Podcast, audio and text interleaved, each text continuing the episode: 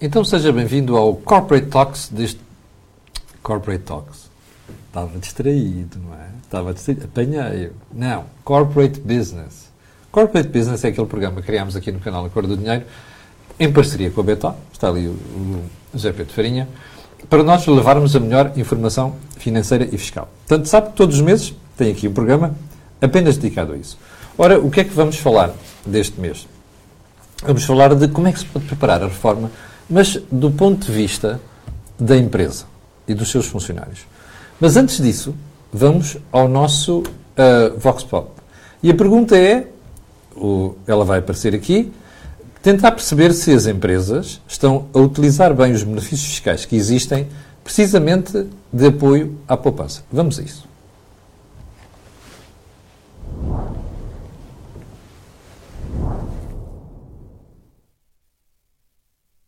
Se nós pensarmos em produtos de poupança para a reforma, eu acho que pode haver um problema de literacia financeira e de pouco conhecimento, mas penso que neste momento há muito pouco apoio uh, fiscal para produtos para a poupança para a reforma, porque atualmente os benefícios que existem são relativamente baixos e depois concorrem com a generalidade de outros benefícios que acabam por uh, afastar o aproveitamento possível desse, desse benefício uh, nessa poupança. Uh, e é pena que assim seja, porque, e, e aqui podia haver um problema, há uma questão de literacia financeira, que era no fundo uma obrigação do, do governo, dos vários governos, explicarem a, evolução que vai haver na segurança social, nomeadamente na taxa de substituição. O, o, a taxa de substituição é a relação que existe entre o último ordenado e aquilo que a pessoa vai receber quando, na primeira pensão. Neste momento em Portugal andamos, estamos acima de 70%, ou seja, quem tiver 2.000 recebe 1.400, mas daqui a 30 anos vai passar para 40%. É uma redução enorme. E, e, no fundo devia haver uma, uma explicação desta circunstância à generalidade das pessoas, para no fundo, principalmente as pessoas mais novas, que são aquelas que vão ser diretamente afetadas, poderem começar já a pensar em, em fazer eh, uma poupança específica para, para a reforma. Depois há também o problema da sustentabilidade do próprio sistema da segurança social, porque é, é, duvidoso que o, sistema, o, nosso sistema atualmente esteja uh, sustentável, porque as contribuições de quem trabalha não cobre as prestações de quem está na reforma. E, portanto, não se, quer dizer, e esta é, no, esta é a nossa visão de, de equilíbrio. E não, uh, não, a sustentabilidade não, não se alcança com impostos, não, não se alcança com outros impostos, alcança-se com esta relação entre contribuições e prestações. E, e, portanto, é, pode haver uma revisão grande da segurança social nos próximos 30 anos e, era importantíssimo que houvesse essa, essa no fundo, uma, uma poupança maior para a reforma. Isto devia ser alcançado, em grande parte, quer com a literacia, quer com a, a explicação daquilo que temos, mas também com benefícios fiscais, porque é muito difícil haver uma poupança adicional sem a existência de benefícios fiscais que façam esse estímulo. Aliás, isso foi claríssimo uh, no passado com os PPRs, em que havia um, um estímulo fiscal uh, com relevância, e, e, a partir do momento em que deixou de haver, deixou de haver uh, essa poupança, no fundo, com esse, com esse apoio fiscal. Portanto, é, e é pena, que, é pena que assim seja.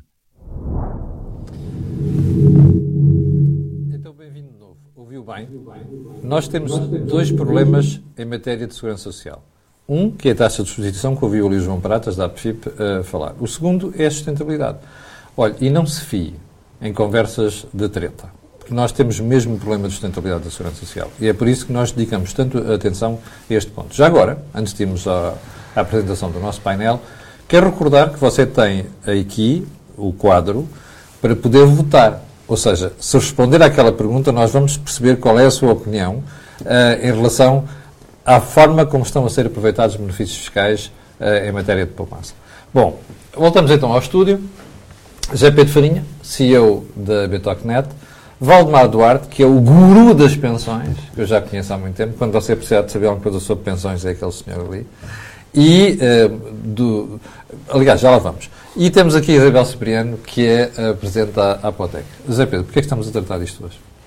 Então, bom dia e obrigado por estarem connosco mais uma vez. E estamos a, a tratar de, deste tema da reforma porque as pessoas não pensam nisso. Não é? Portanto, há três tipos de pessoas quando olham para a reforma. Há os que não fazem nada e confiam cegamente que a segurança social um dia vai ser uh, simpática para eles. Há os que fazem alguns investimentos, nomeadamente em imóveis, Sim. para assegurar a sua reforma, porque consideram que investir em cimento é mais seguro e, e mais tranquilo para o futuro. Portanto, não fosse a nossa legislação fiscal variar tanto e até poderia ser uma boa aposta. E há os que, de facto, apostam em complementos uh, através de fundos de pensões, através de PPRs, para uh, chegar à sua reforma. E, e muitos desta, muitas destas pessoas, quando negociam as suas condições salariais, quando negociam aumentos, prémios, esquecem-se que podem ser mais eficientes se, em vez de receberem dinheiro, receberem através do, destes incentivos à poupança. E também as empresas. Mas isso é uma disso. falha dos, das pessoas dos, de individuais, ou seja, dos funcionários de uma empresa ou das próprias empresas? De todos. Pois. De todos. Eh, das empresas, porque obviamente querem maximizar a eficiência com os seus trabalhadores e muitas vezes arranjam soluções pouco ortodoxas para que o peso sobre a massa salarial seja tão elevado, e já tratámos isso aqui, portanto, é que é o quanto custa um salário, é muito alto, não é?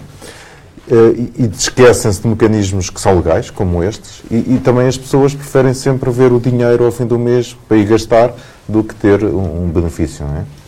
E, este benefício, e depois, se for preciso, agarram desse dinheiro e vão elas próprias fazer investimentos em PPRs a título particular.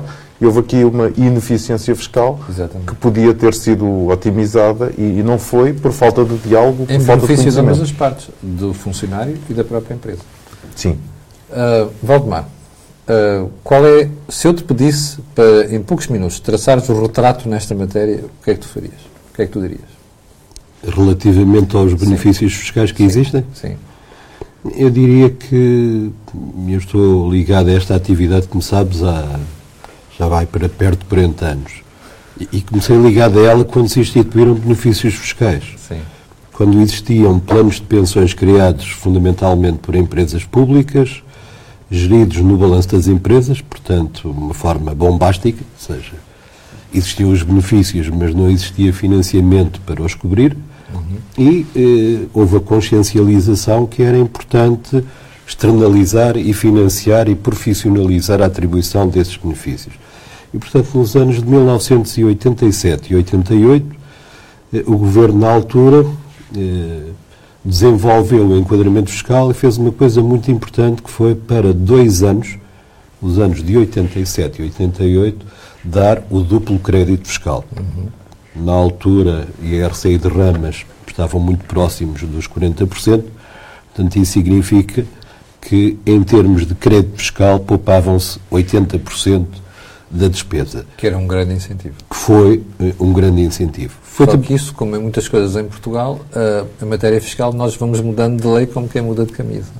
É, é verdade, vamos lá ver, este duplo crédito fiscal foi para o arranque. Exato. E isso permitiu que os fundos de pensões, as generalidades, os que existem hoje em Portugal, eh, tivessem sido criados nessa altura. Uhum. Okay? Mudaram muito com o tempo, eram de benefício definido na generalidade, agora são de contribuição definida, mas o grosso dos ativos que existem hoje ainda são de benefício definido. Os fundos da banca, de grandes empresas, e, portanto, que estão fechados para novas populações, mas eh, que têm eh, os ativos eh, desde determinada data e fundamentalmente os reformados.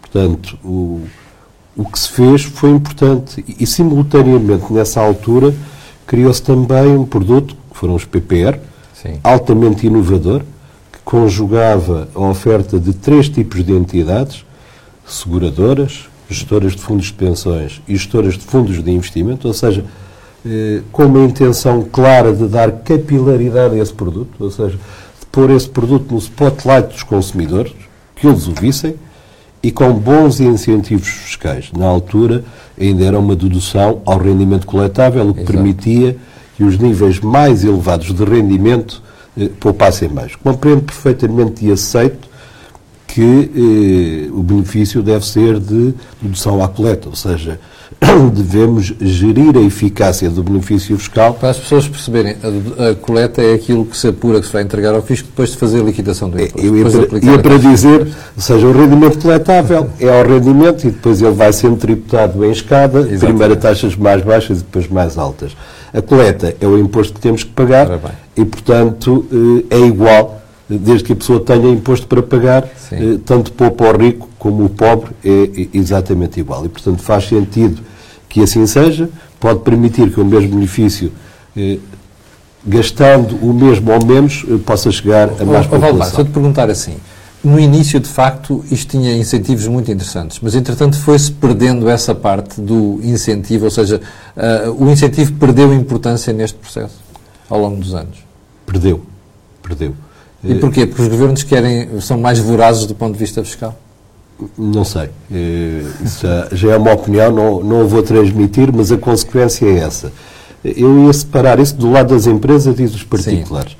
Pronto, do lado das empresas tem havido uma razoável estabilidade, eh, é o chamado artigo 43 do Código do IRC, e, e portanto, dá já para ver que não é um benefício fiscal, ou seja, é o normal enquadramento, foi sendo estruturado, densificado, mas estruturalmente é o mesmo. Tem de ter caráter geral, a fórmula de benefícios tem de ser uniforme, ou seja, tem de haver uma única fórmula, tem de ser para a reforma, tem de ser para pagar pelo menos dois terços em prestações regulares. Portanto, essas regras têm-se mantido. Quem está do outro lado uh, e que tiver ouvido a tua explicação, uh, se perguntar assim, mas porque é que eu, qual é a vantagem para mim, empresa, embarcar neste tipo de produto? Essa é, é, é, a parede com que nos esbarramos e nos temos esbarrado ao longo do tempo. Ou seja, nós, operadores de mercado, eh, gostamos de fazer fundos de pensões. Sim. Mas um fundo de pensões é um negócio de longo prazo. Ou seja, não é o dia que eu fiz o fundo de pensões claro. Eh, brincando que sou feliz. Portanto, a felicidade faz-se ao longo do tempo. E, portanto, é extremamente importante que a empresa, ao fazer, depois assuma na continuidade. E, o que acontece, e aí vou meter a colherada, é, há um discurso oficial de que a segurança social é com o Estado. Pois. E, portanto, os empresários que são acossados por tanto lado e por tanta coisa e, e que têm impostos, eh, obviamente que se o Estado lhes diz a segurança social, ou seja, as reformas dos vossos colaboradores, está nas nossas mãos, eh, qualquer empresário não pensa duas vezes. Diz, pronto, se este assunto não é meu, Há uma desresponsabilização nesse aspecto. Assunto seguinte. Sim. E, eh, surpresa das surpresas, eh, a proposta da CIP eh, é uma proposta de iniciativa de empresários, eh, onde põe em cima da mesa de forma clara a importância e, e, não só em teoria, eh, faz proposta objetiva de meter este ano e no próximo 10% salários, portanto não são valores Sim. sequer insignificantes, e, e de construir e de criar eh, dividendos eh, atribuídos aos trabalhadores e canalizados para produtos de reforma que permitam eh, ter um tratamento fiscal, quer em termos de segurança social, quer em termos de IRS, e, e portanto eh, nós só temos que louvar, começa a haver alguma foi, preocupação. Mas não, foi, mas não foi acolhida, o problema é esse. Agora deixa-me ir aqui a Isabel. Isabel, um, o Estado devia ser mais ativo a promover ou a encorajar as empresas a criarem este tipo de instrumento em, em benefício dos seus trabalhadores? Bom dia, Camilo. Peço desculpa, a chuva da manhã já está a fazer estragos na voz. Um, vamos lá ver. Se por um lado o Estado chama a si o que quer, quando a coisa corre mal, transita essa responsabilidade. É, é, é, é, tem sido isso, viu-se isso na desmaterialização das, de, das declarações, uhum. vê-se isso em muita linha de ação, que não tem só a ver. O problema aqui assenta em dois pontos. Primeiro, uh, as empresas têm uma necessidade de, de, de terem trabalhadores capacitados. Portanto, compreende-se a posição muito lúcida da CIP em, em procurar uh, apresentar soluções que contribuam para de, por um lado, os trabalhadores se revejam no modelo empresarial das empresas onde estão integrados. Segundo, os empresários se sintam confortáveis com as políticas de, de recursos humanos e tributação, quer na ótica do, do trabalhador, que quer o talento que, que tragam o talento e que o faça sentir parte da empresa. Sim. O Valdemar deu aqui um exemplo. Uh, os fundos de pensões, em caso de despedimento. Então. Não é? Não. Não, não é. Aí é que está. Não, espera aí, espera aí. É, é, é, desculpa lá. Os fundos de pensões nasceram com uma característica que era a chamada atribuição de meras expectativas. Sim. Portanto, que é a cenoura que está ali pendurada à frente eh, e, se tu sais antes, perdes o direito. Portanto, mera expectativa significava o direito só se consolida à idade de reforma. Sim. Assim, o mundo mudou, mudou. E, e, nós, os planos de, de contribuição definida que fazemos hoje eh, e que têm contribuições eh, já também se faz o push para que os trabalhadores façam contribuições, porque se eles as fizerem, o bolo todo é maior e estão envolvidos, ou seja, sabem o que existe, ou seja, não é uma coisa que a empresa lhes deu, Sim. é uma coisa que eles estão a fazer com ah, a empresa bem. e, portanto, é completamente diferente e podemos duplicar o bolo. Portanto, nesse aspecto tem grandes vantagens, trabalham já com um conceito que é o direito adquirido. E o direito adquirido significa que a propriedade é no momento da contribuição. Eles podem ser imediatos ou ter regras de atribuição de direitos adquiridos e muitas vezes o empresário gostava muito daquela história da cenoura e do pau, eh, ainda gosta que o direito adquirido não fique logo consolidado no momento em que faz a contribuição. Mas é num prazo relativamente curto, portanto não faz sentido, quando se fala em fidelização, eu diria, é, é premiação. Sim. E é este é que é o ponto, Camilo, porque é isto que as equipas de recursos humanos nas empresas podiam otimizar em ligação com as equipas, de, com as equipas financeiras. Podemos dar um exemplo? Podemos, por exemplo. Uh, hoje, o pós-pandemia fez-nos valorizar mais os benefícios que as próprias empresas dão aos colaboradores. Sim. Muitas das vezes há litígios ao nível das políticas de recursos humanos que podiam ser sanados com estes benefícios complementares. Isso obrigaria ao quê? A que as, as, equipas de recursos humanos estivessem conhecedoras dos benefícios fiscais, não só na ótica do trabalhador, como na ótica da, da própria organização. Sim. Vou dar um exemplo que até nem tem nada a ver com as reformas. Foi recentemente legislada por portaria o reembolso das despesas do teletrabalho. Há equipas de recursos humanos das empresas que ainda não sabem quanto é que é o valor foram os próprios colaboradores que solicitaram às equipas dos recursos humanos, vai ser mensurado no recibo de vencimento deste mês? Isto é um pequenino exemplo. Ou seja, há aqui, a empresa tem que ser vista como um todo. Desde o início da admissão até à saída. Nós estamos no processo. E isto tem inputs da, da fiscalidade, da tributação.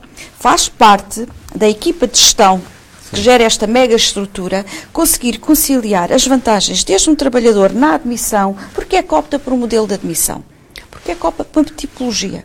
Porquê é que não se admite tanto no final do ano e se admite mais no início do ano? Oh, Isabel, mas pegando aquele exemplo que estava a dar há bocadinho, imagino alguém que está a trabalhar numa empresa, já lá está há 5 ou 10 anos, tem um fundo de pensões, aliás, a empresa faz entregas para um fundo de pensões e a pessoa depois vai-se embora. O que é que acontece? A pessoa vai-se embora, o fundo de pensões Vai com ela. Vai com ela. Manta, ou seja, Mantém, não o perde. Pessoa, Portanto, isso é um direito adquirido. Portabilidade, exatamente. Portanto, mantém-se a ideia do direito adquirido. Não faz sentido que seja de forma contrária. Sim. Porque senão era o contrassenso ao próprio incentivo entanto, da poupança. Em fundos de benefício definidos, eh, ainda se mantém, mas mesmo assim o que sobra já tem pouco significado e como na banca eh, a banca, eh, os benefícios substituem o primeiro pilar e, portanto, não se poderiam perder. Sim.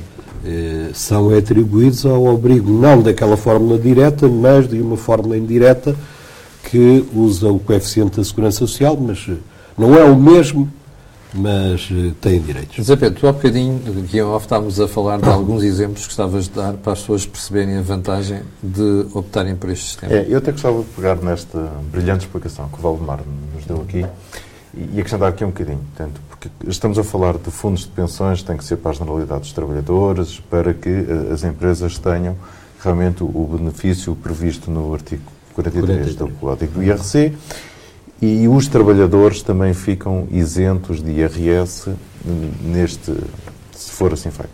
Mas não tem que ser assim. Portanto, as empresas podem atribuir eh, PPRs com direitos adquiridos individualizados ao trabalhador e ainda assim há um ganho interessante.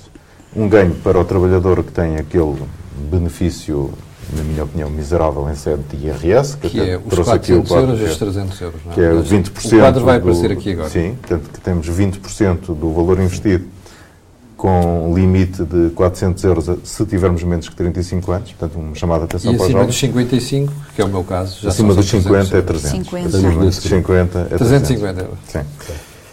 Eh, Eu depois vou- vou-vos dar uma nota sobre isso, que acho que é importante e as pessoas saberem. Mas qual é o benefício aqui? Portanto, além deste benefício gigante em sede de IRS para o trabalhador, é que a empresa está isenta, e o trabalhador também, de segurança social.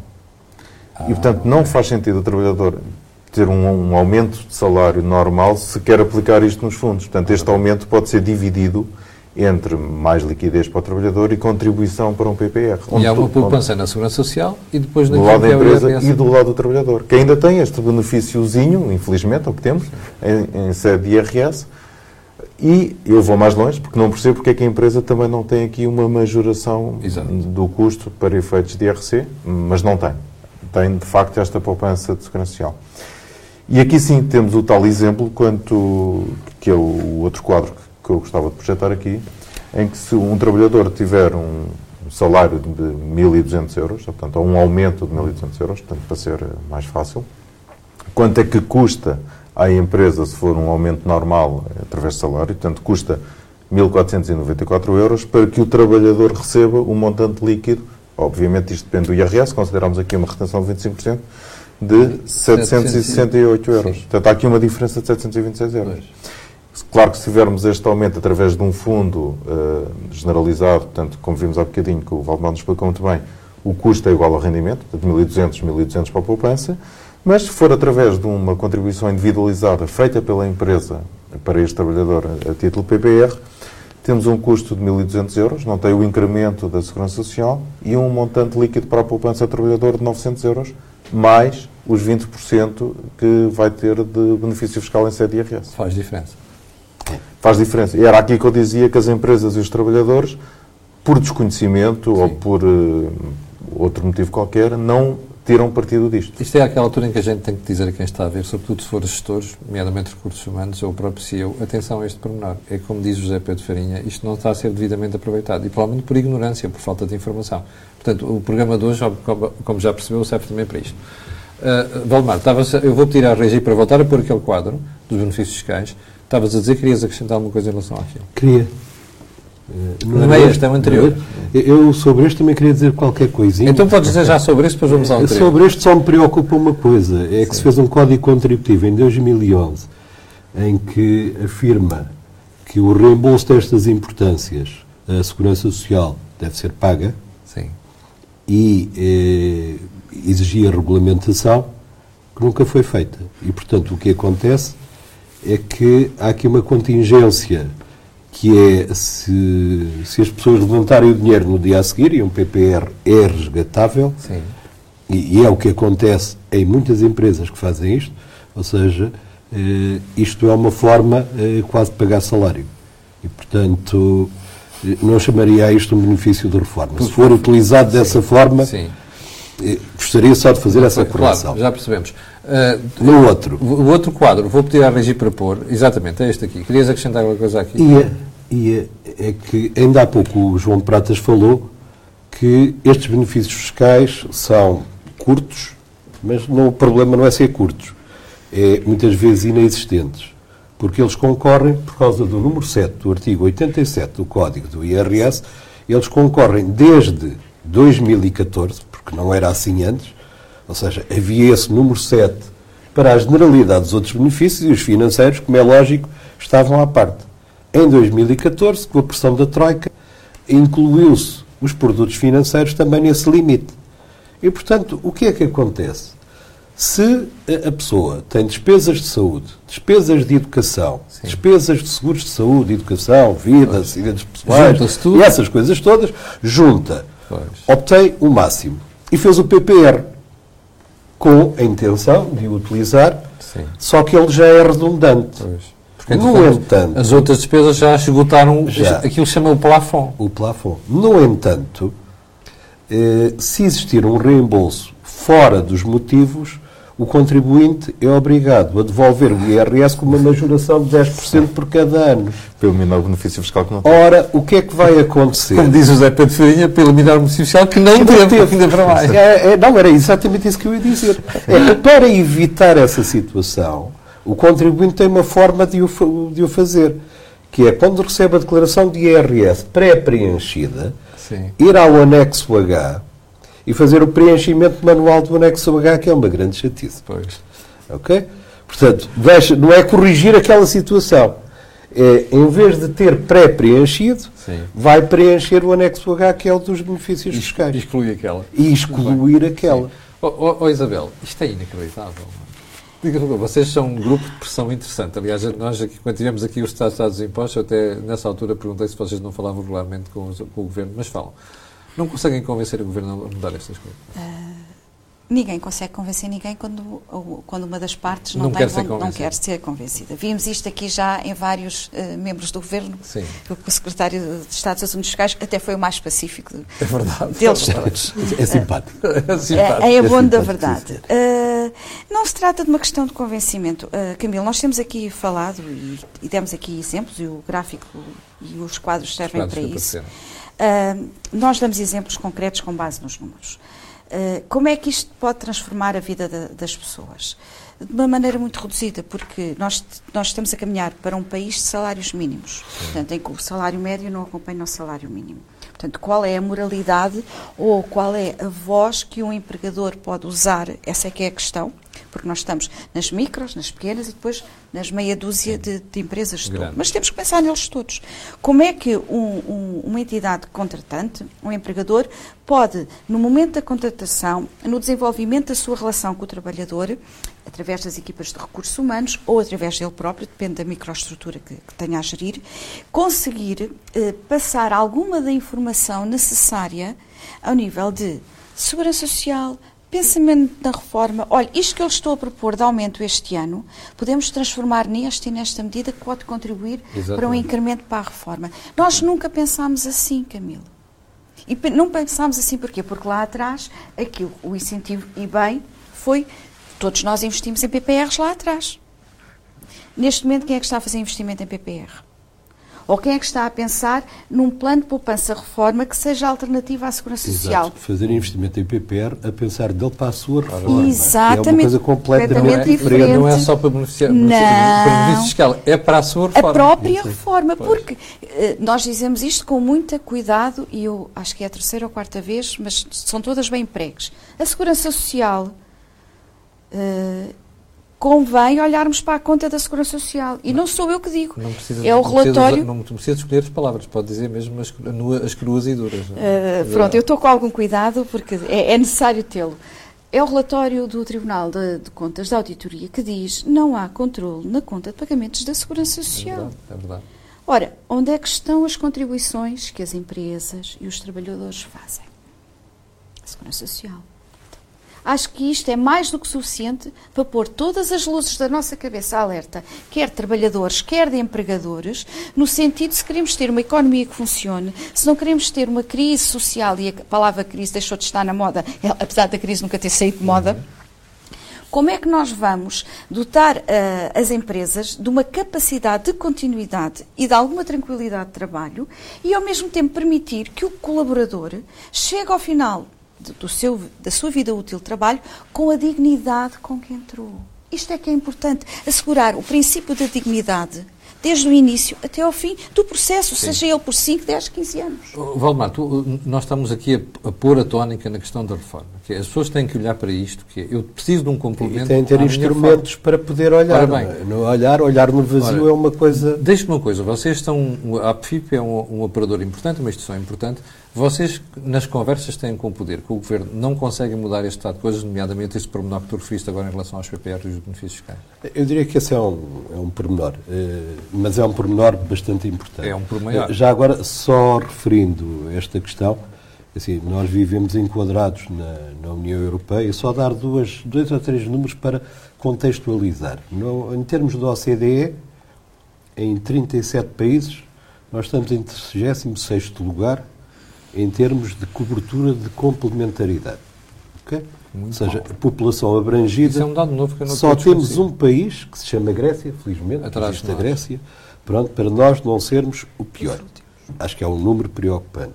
O número deste ano, que também é preocupante, o barómetro, o Eurobarómetro, eh, que dá eh, mudanças de comportamento e eh, sinalizou que eh, relativamente a junho de 22 a julho de 23 a variação de variação de percepção se vão ter rendimentos suficientes na idade de reforma. Há cinco países em que a percepção é melhorou. Sim. É bom. A generalidade deles diminuíram. Um, dois, três. O penúltimo é 6,8 e o último é Portugal com 8.